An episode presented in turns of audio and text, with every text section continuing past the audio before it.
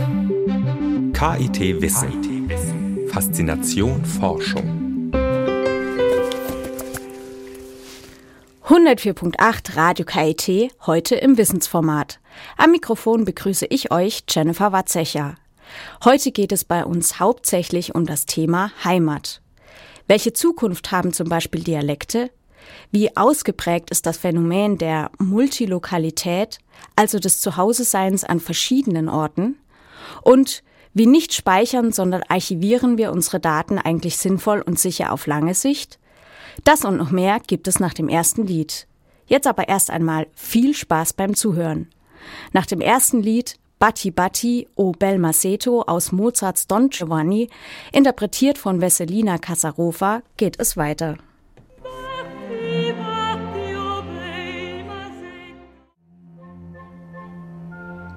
104.8 Radio KIT Wissen. An diesem Donnerstag geht es bei uns um Heimat. Dieses schwer zu definierende Gefühl des Zuhause-Seins.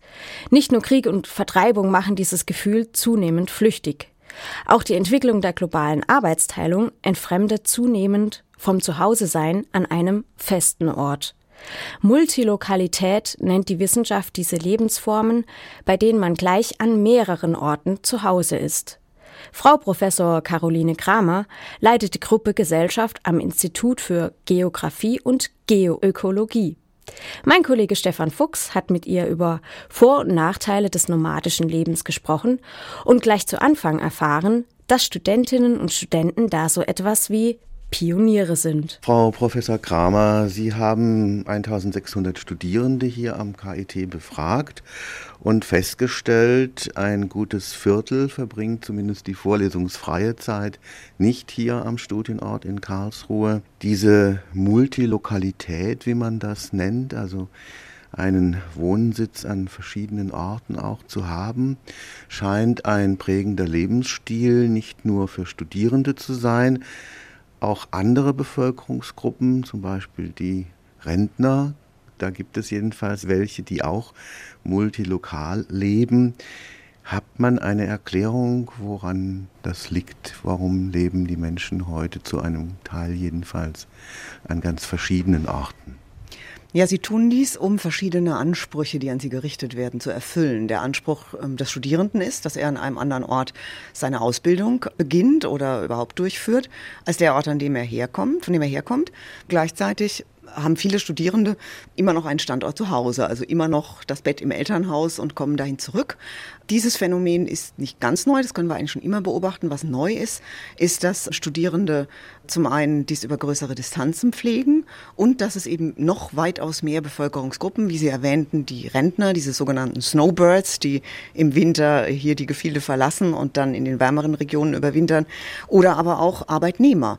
Es sind auch Arbeitnehmer am KIT, nicht wenige, die aufgrund ihrer zeitlich befristeten Anstellungen den Standort nur für eine gewisse Zeit dann unter der Woche als Arbeitsplatz aufsuchen und den Familienstandort beibehalten.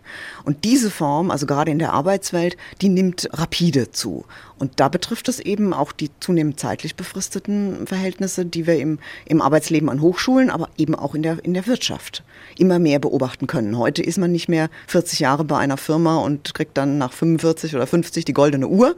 Das Arbeitsleben ist nicht mehr so gestaltet. Es ist kurzlebiger geworden und gerade dieses kurzlebigere überbrücken viele Menschen mit einer Phase des multilokalen Lebens. Viele Menschen haben diese Phase nicht dauerhaft, also nicht ihre ganze Erwerbszeit, sondern eben in einer Übergangsphase, bis sie sich wieder konsolidieren.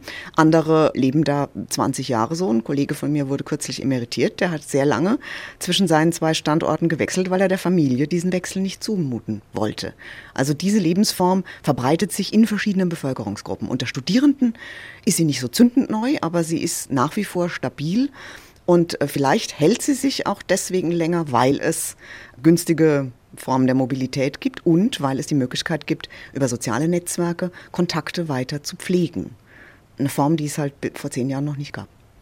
Jetzt haben Sie auch in dieser Umfrage festgestellt, dass das ein Phänomen ist, was vor allem die Anfangszeit des Studiums, die ersten Semester betrifft. Wir kennen ja dieses Phänomen der Nesthocker auch, dass aber durchaus auch ganz handfeste ökonomische Gründe da im Hintergrund eine Rolle spielen. Wie spielt das so ineinander? Das hat vor allem mit dem Wohnungsmarkt zu tun an den Hochschulstandorten. Da ist Karlsruhe noch ein relativ günstiger Wohnungsmarkt, aber Wohnungsmärkte wie in München, in Heidelberg, in Tübingen, also in Standorten, die noch stärker von den Studierenden bestimmt sind, sind so bedrängt, dass Studierende eben eine längere Pendelzeit in Kauf nehmen und diese erste Phase auf jeden Fall mal noch zu Hause bleiben.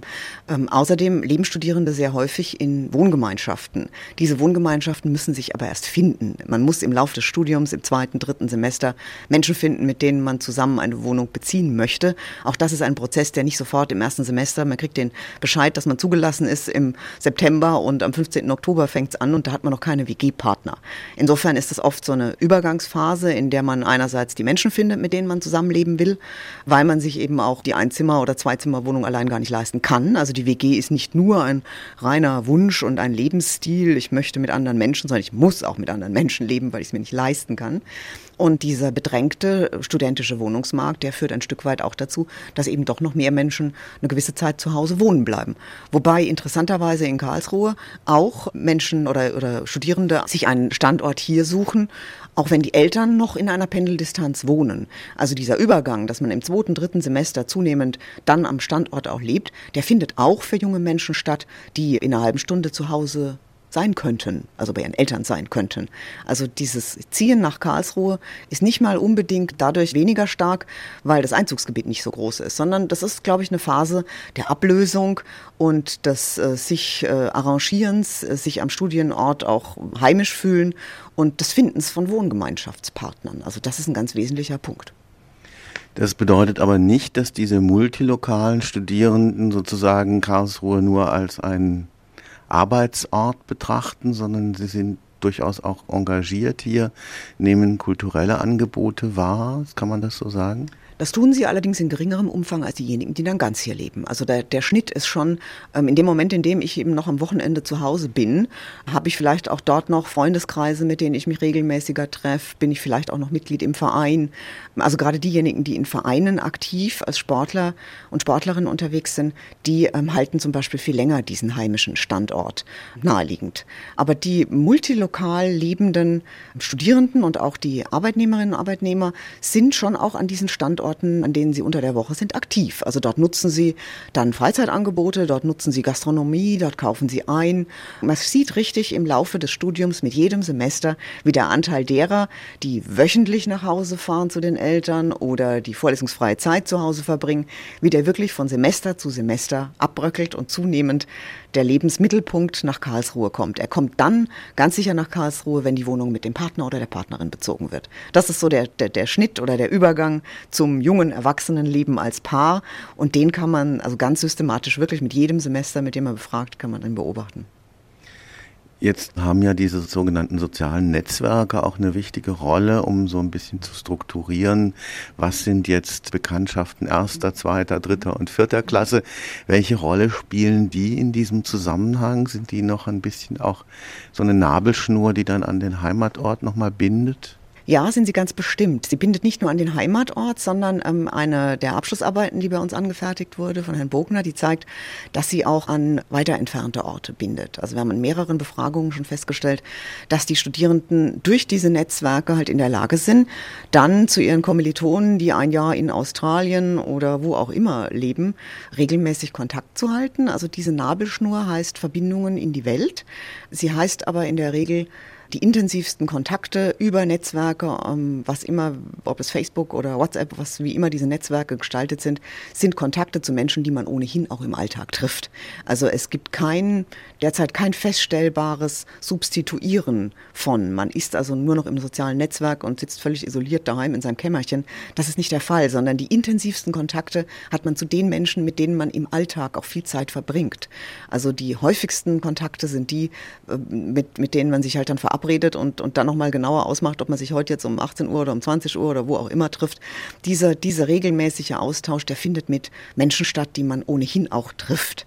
Also es ist natürlich ein Stück weit Nabelschnur, aber ähm, im Alltag scheinen diese Kontakte einfach sehr häufig zur Alltagskoordination genutzt zu werden und verändern nicht Freundeskreise so grundsätzlich, dass man jetzt wesentlich stärker im Heimatort vernetzt bleibt. Man, man hält diese Kontakte, aber die bröckeln auch ab, vielleicht nicht ganz so rasch wie früher, wenn man sich im Alltag nicht mehr sieht. Der Alltagskontakt ist doch noch das zentrale, der persönliche Alltagskontakt, das zentrale Medium des Austauschs sagt die Geografin Frau Professor Caroline Kramer. Im Gespräch mit dem Wissenschaftsjournalisten Stefan Fuchs hat sie die Vor- und Nachteile der multilokalen Lebensform beleuchtet.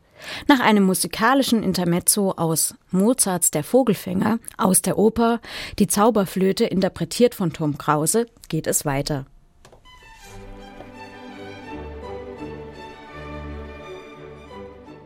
»104.8 Radio KIT Wissen«, Multilokalität bedeutet, dass das Leben nicht mehr nur einen Lebensmittelpunkt hat. Die Familie an einem Ort, die Arbeit an einem anderen, das ist das Rezept für ein nomadisches Leben aus dem Koffer, wie man so schön sagt. Die Geografin Frau Professor Caroline Kramer erforscht dieses Phänomen am Institut für Geographie und Geoökologie. Mein Kollege Stefan Fuchs hat mit ihr über die Folgen für unsere Städte gesprochen. Jetzt ist diese Multilokalität, wenn man in die Geschichte zurückschaut, auch ein Stück weit schon da gewesen. Vielleicht ein typisches Merkmal einer bestimmten frühen Lebensphase auch. Die Handwerksburschen, die herumgezogen sind und sich ihre Lehrmeister gesucht haben. Studierende, die die entsprechenden äh, akademischen Lehrer überall besucht haben an verschiedenen Orten. Gibt es da jetzt Unterschiede zu dem, was heute passiert? Ein wesentlicher Unterschied ist darin, dass ich eben heute relativ leicht ähm, innerhalb weniger Stunden große Distanzen zurücklegen kann. Für die früheren Studierenden war es unter Umständen nur einmal im Jahr möglich, nach Hause zu fahren über schwierige Verkehrswege oder gefährliche Routen. Das ist heutzutage ja alles sehr viel leichter geworden. Also Mobilität ist sehr viel günstiger. Also im Vergleich zum restlichen Lebensunterhalt kann ich halt heute für einen Appel und ein Ei mit einem Billigflieger zwischen Baden-Baden und Berlin mich in wenigen Stunden bewegen. Das wären natürlich alles Distanzen, die waren früher undenkbar. Das ist schon der, der zentrale Punkt. Mobilität ist sehr viel günstiger geworden und sehr viel vielfältiger. Gleichzeitig haben wir eben auch als wirklich neues Phänomen, und das wird zurzeit immer wieder intensiv beforscht, diese Form der neuen Kommunikationsmöglichkeiten. Dass ich halt via Skype mit meiner Partnerin in Peking mich eine Stunde kostenlos unterhalten kann.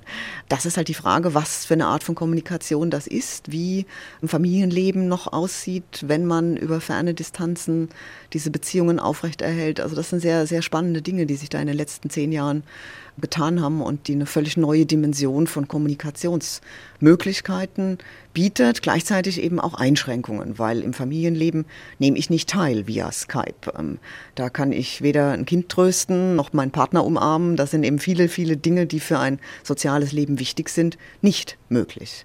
Und die Frage ist, was das mit uns macht und wie präsent wir noch vor Ort sind, wie präsent die jungen Leute sind, die an der Haltestelle am Dullacher Tor stehen und alle eher virtuell in einer virtuellen Welt gefangen sind und irgendwie nicht sehen, was rund um sie herum passiert. Also diese Frage, wie sehr sind wir in Raum und Zeit, wenn wir pro Tag eineinhalb Stunden unseren Blick auf unser Smartphone richten, die Frage stellen wir uns schon auch.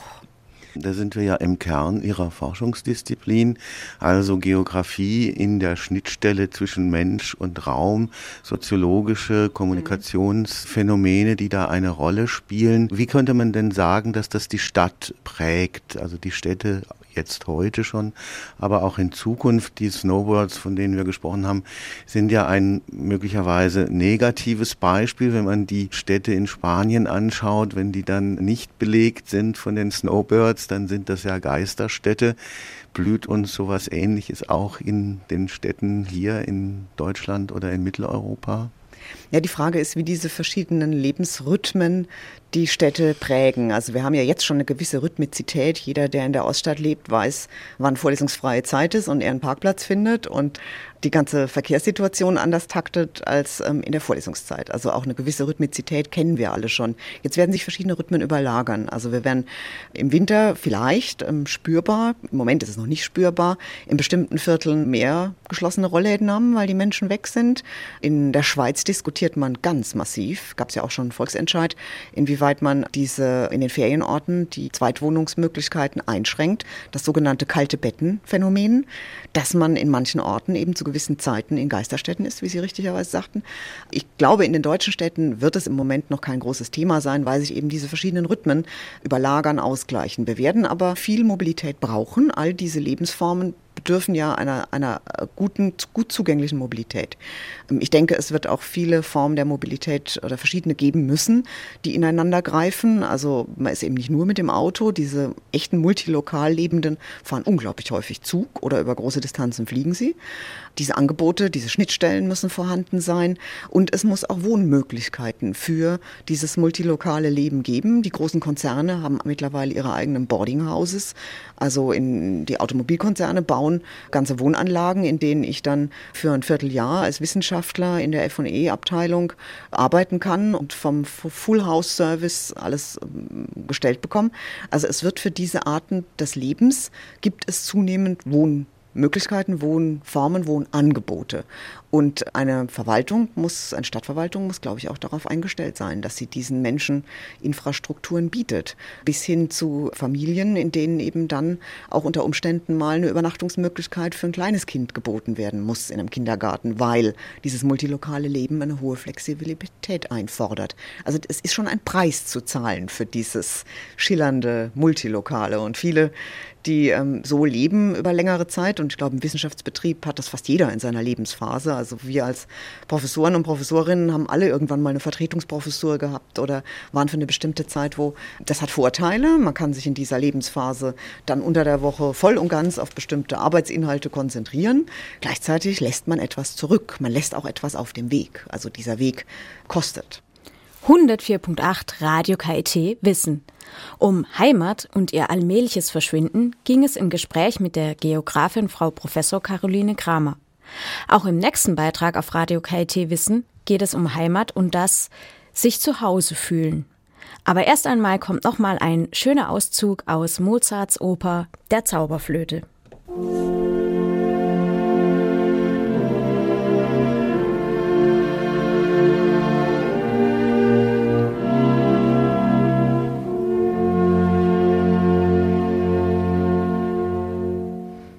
Und zurück sind wir wieder bei 104.8 Radio KIT Wissen.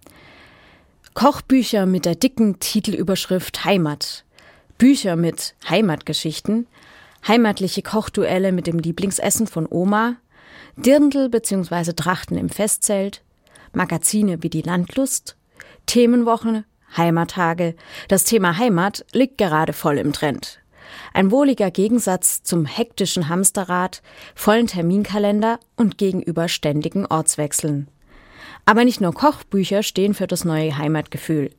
Auch an der Sprache kann man es erkennen. Nämlich dann, wenn der andere im bayerischen, schwäbischen oder hessischen Dialekt spricht. Am Dialekt erkennt das Gegenüber, aus welcher Region also der andere stammt. Für ihn selbst kann es also ein Ausdruck von Heimat sein. Dr. Monika Hanauska ist Dozentin für Mediavistik am KIT. Sie beschäftigt sich aber nicht nur mit den Phänomenen des Mittelalters, sondern auch direkt mit dem Sprachwandel.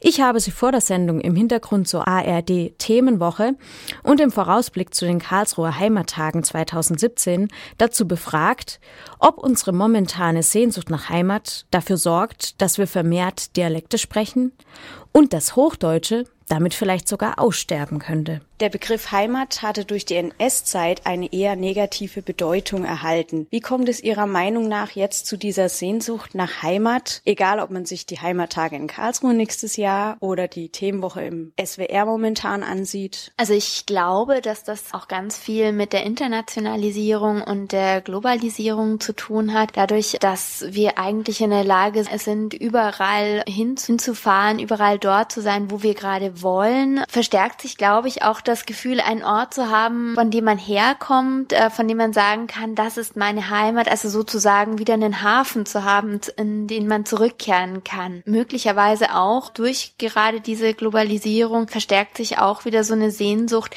nach dem, was einen unmittel unmittelbar umgibt. Also das, ja, das Gärtchen äh, zu Hause oder aber auch einfach das Regionale, mit dem man sich verbunden fühlt. Genau, da haben Sie mir eine Frage auch schon vorweggenommen. Und zwar äh, habe ich die These aufgestellt, dass die, also die sogenannte Moderne selbst daran schuld sei, dass sich mehr Menschen wieder nach Heimat sehnen, gerade weil die Moderne sich in Flexibilität, Hektik, Herumreisen, man kann es ja schön oder schlecht finden, aber halt im Prinzip Ortlosigkeit äußert. Wie sehen Sie das? Ich glaube, dass äh, dem zuzustimmen ist. Ich glaube tatsächlich, dass durch die Möglichkeiten, die wir haben, äh, überall hinzukommen, dass es im Prinzip keine wirkliche Sehnsucht, keine Sehnsuchtsorte mehr gibt, von denen man nur träumen kann, die man aber nicht mehr erreichen kann, dass sich dadurch äh, dann so eine Bewegung rückwärts äh, vollzieht auf den eigentlichen Ort, an dem man wohnt, an dem man sich wohlfühlt, an dem auch die Freunde, die Familie leben. Also diese Rückwärtsbewegung äh, zu diesem vertrauten Ort sich dann in so einer Form von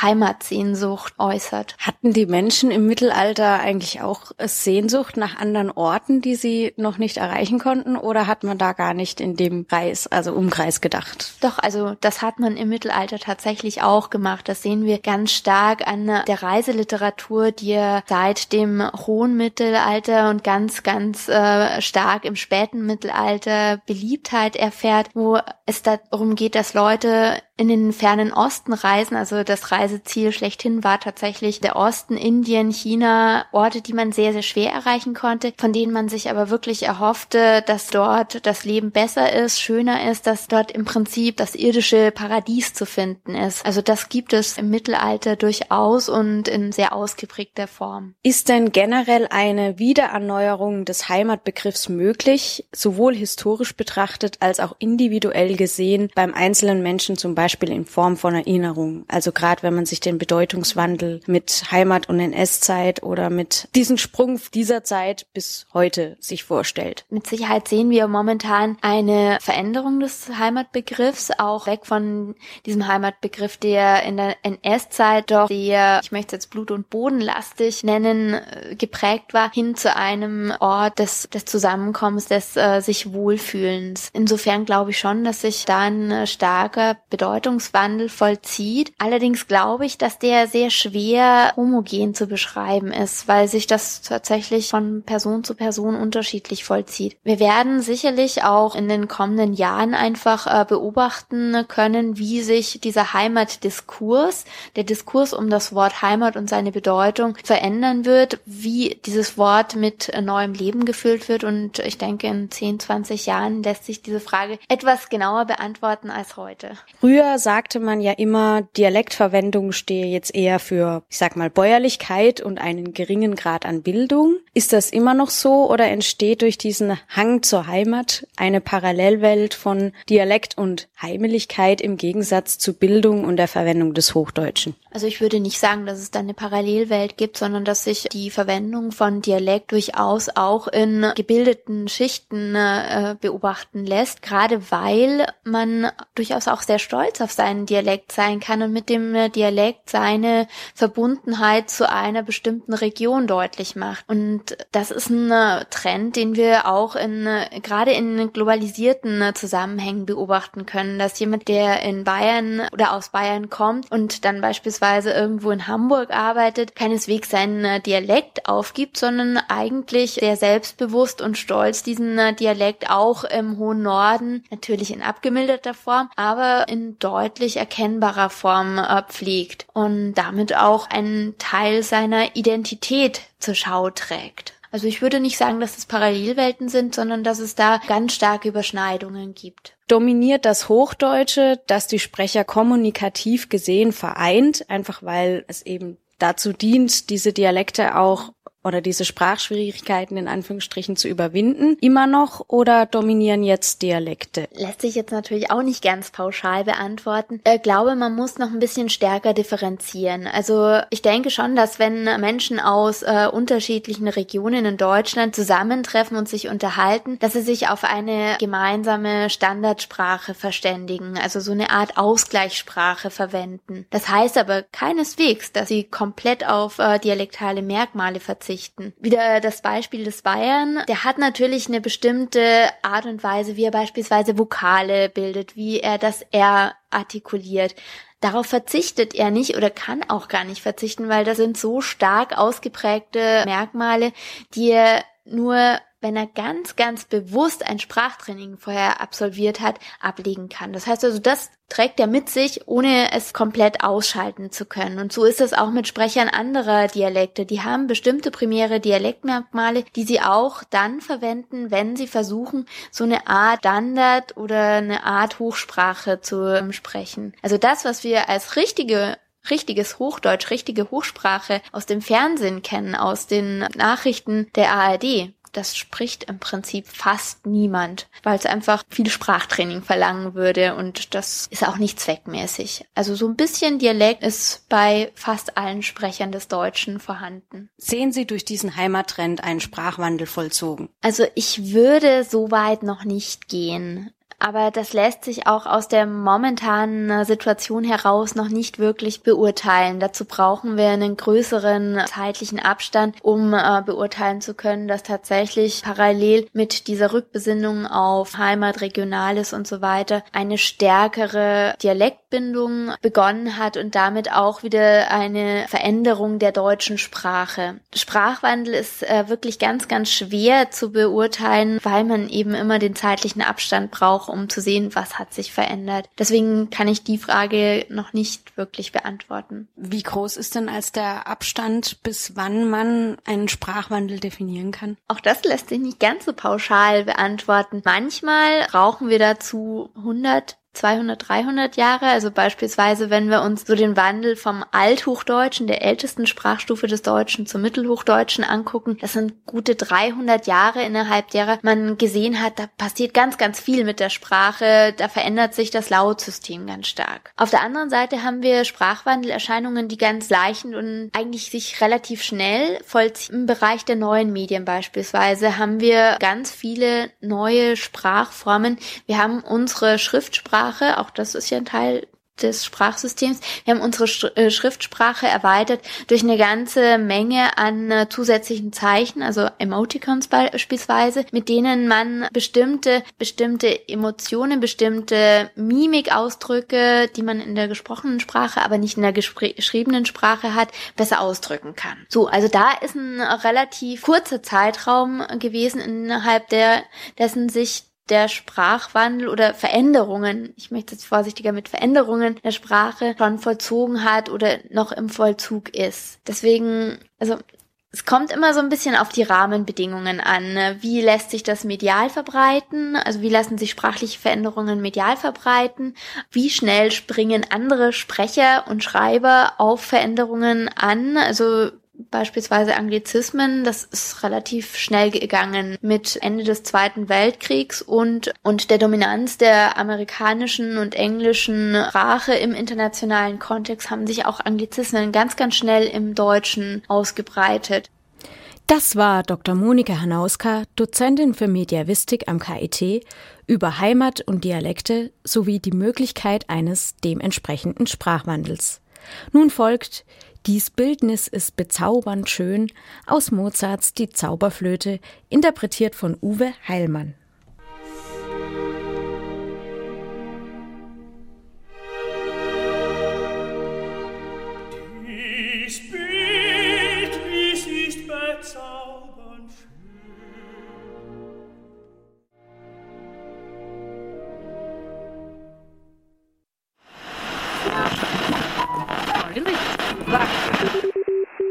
WMK funkt. Radio KIT präsentiert Beiträge des Studiengangs Wissenschaft, Medien, Kommunikation. 104.8 Radio KIT Wissen. Die Datenflut nimmt exponentiell zu. Aus vielen Quellen speist sich gegenwärtig ein mächtiger Strom. Das Stichwort heißt Big Data. Angesichts des Tempos der Innovationen im Bereich der Informationstechnologien wächst die Sorge, dass viele Daten schon in der nahen Zukunft gar nicht mehr lesbar sein werden. Einfach weil es die dafür notwendigen Programme und technischen Schnittstellen nicht mehr gibt. Die langfristige Sicherung des digitalen Erbes ist deshalb eine Aufgabe, die sich das Center of Digital Tradition CODICT am Zentrum für angewandte Kulturwissenschaft zu eigen gemacht hat. In der Reihe von Beiträgen von Studierenden des KIT-Studiengangs Wissenschaftskommunikation hat Pia Steskal mit dem Geschäftsführer Dr. Ralf Schneider gesprochen. In der breiten Öffentlichkeit wird davon ausgegangen, dass Daten wie Fotos oder Videos, sobald sie einmal im Netz sind, nie mehr wirklich daraus gelöscht werden können. Warum ist es dann trotzdem so wichtig, dass digitale, kulturelle und wissenschaftliche Daten durch Langzeitarchivierung erhalten werden? Also bei der digitalen Langzeitarchivierung muss man eben dabei bedenken, dass es nicht nur um bloße Speicherung geht. Für eine systematische Archivierung muss eben noch wesentlich mehr im Vorfeld getan werden, als lediglich da an die Speicherung zu denken. Welche Methoden zur Langzeitarchivierung gibt es? Da gibt's leider nicht die eine goldene Regel, aber es gibt durchaus so Standardisierungssysteme. Eins ist das OAIS-System. Das heißt, das ist ein Referenzmodell, wo sich die meisten, die sich mit digitaler Langzeitarchivierung beschäftigen, auch daran halten. Darin sind viele Bestandteile mitgedacht. Diese müssen Hand in Hand gehen. Und dabei geht es natürlich nicht nur um die Prozesse, sondern auch die Einrichtungen, die für die jeweiligen Bestandteile zuständig sind. Das sind Rechenzentren, das sind Archivare, das sind Metadaten. Datenanreicherungssoftware, Migrationsverfahren. Also all das muss mit bedacht werden. Jetzt haben Sie ja auch schon einige Schwierigkeiten genannt, die sich da ergeben. Was gibt es denn noch für Schwierigkeiten? Also die größte Schwierigkeit ist, glaube ich, gewisse Einrichtungen dafür zu sensibilisieren. Diese Art von digitaler Langzeitarchivierung ist bei den meisten Einrichtungen noch nicht ganz so etabliert und am wenigsten etabliert ist es tatsächlich in der Politik. Der Nutzen einer digitalen Langzeitarchivierung scheint mir momentan bei vielen noch nicht so präsent zu sein, wird es aber werden, wenn man tatsächlich mal in mehreren Jahren auf die aktuellen Daten zugreifen möchte und erst dann bemerkt, dass niemand dafür gesorgt hat, dass diese Daten auch ordentlich archiviert worden worden sind. Auf Ihrer Internetseite habe ich gelesen, dass sich da auch urheberrechtliche Schwierigkeiten ergeben oder bei der Finanzierung. Wie denken Sie, dass man diese Probleme lösen kann? Also die rechtlichen Problematiken sind in der Tat oftmals sehr, sehr schwierig. Zu einer ordentlichen Langzeitarchivierung gehört zum Beispiel, dass man eben nicht nur ein Exemplar des Datensatzes ablegt, sondern gleich, wenn es geht, drei. Und das entspricht einer Vervielfältigung und so eine Vervielfältigung muss natürlich rechtlich abgesichert sein. Das heißt, da müsste man den Ur Urheber fragen können, ob eine Vervielfältigung erlaubt ist. Und wenn man das eben nicht mehr kann, weil man denjenigen oder diejenigen nicht mehr identifizieren kann, stehen wir vor einem größeren Problem. Einerseits haben wir es mit der deutschen Rechtsprechung zu tun, aber natürlich auch mit der europäischen Rechtsprechung. Und wenn wir im Internet denken, dann denken wir global. Das heißt, wir haben es hier auch noch mit Rechtssystemen zu tun, die noch ganz anders aussehen. Gerade der US-amerikanische Raum geht mit Daten doch ganz anders um als der europäische. Und das alles muss mit bedacht werden, da wir natürlich nicht nicht genau wissen, wer letzten Endes diese Daten tatsächlich später nutzen möchte.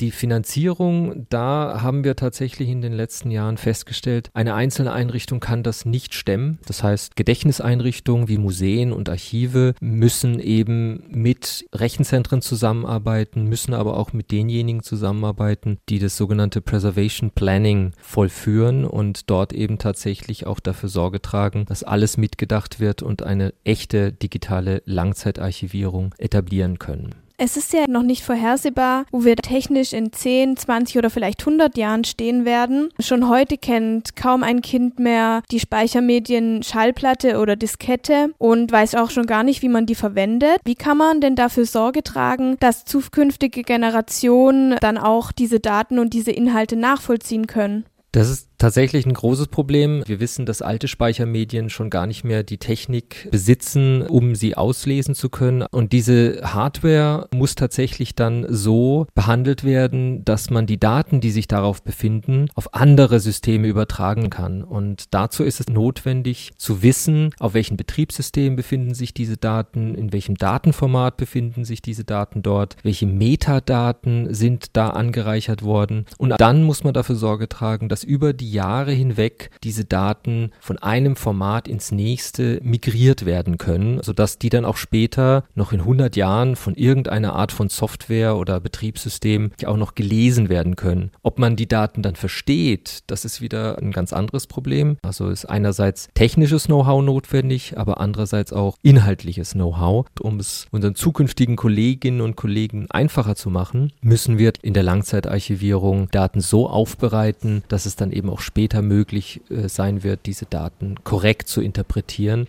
104.8 Radio KIT Wissen. Pia Steskal im Gespräch mit Dr. Ralf Schneider, Geschäftsführer des Center of Digital Tradition am Zentrum für angewandte Kulturwissenschaft. Ein Beitrag aus der Reihe WMK Funkt mit Studierenden des KIT-Studiengangs Wissenschaftskommunikation. Durchbruch. Mit Start2Grow zur erfolgreichen Gründung schaffen auch Sie Ihren persönlichen Durchbruch und werden Ihr eigener Chef. Der Gründungswettbewerb Start2Grow begleitet Sie auf Ihrem Weg in die Selbstständigkeit. Nutzen Sie das kostenfreie Angebot der Wirtschaftsförderung Dortmund. Alle Infos auf start2grow.de. 104.8 Radio KIT Wissen. Alles rund um neueste Erkenntnisse aus Wissenschaft und Forschung am KIT. Heute mit dem Schwerpunkt Heimat und Mozart. Mit mir der Jenny am Mikrofon. Und auch ich bin wieder mal am Ende meiner Sendung angelangt. Mehr von uns gibt es aber jeden Donnerstag von 17 bis 18 Uhr live auf der Welle 104.8 oder im Livestream unter radio.kit.edu. Die Formate Wissen und Campus wechseln sich ab. Online gibt es Teaser, Beiträge und die komplette Sendung unter radio.kit.edu oder auf Facebook der perfekte Platz, uns zu liken oder Inhalte mit uns zu teilen. Nächste Woche geht es mit einer neuen Sendung unseres Campus-Formats weiter. Jetzt erst einmal eine gute Zeit bis dahin und auf Wiederhören. Wir beschließen heute die Sendung mit dem Schwerpunkt Heimat und Mozarts Zauberflöte mit einem weiteren Auszug aus der Oper, nämlich Papagena, Papagena, Weibchen, Täubchen, interpretiert von Dietrich Fischer-Dieskau und Lisa Otto.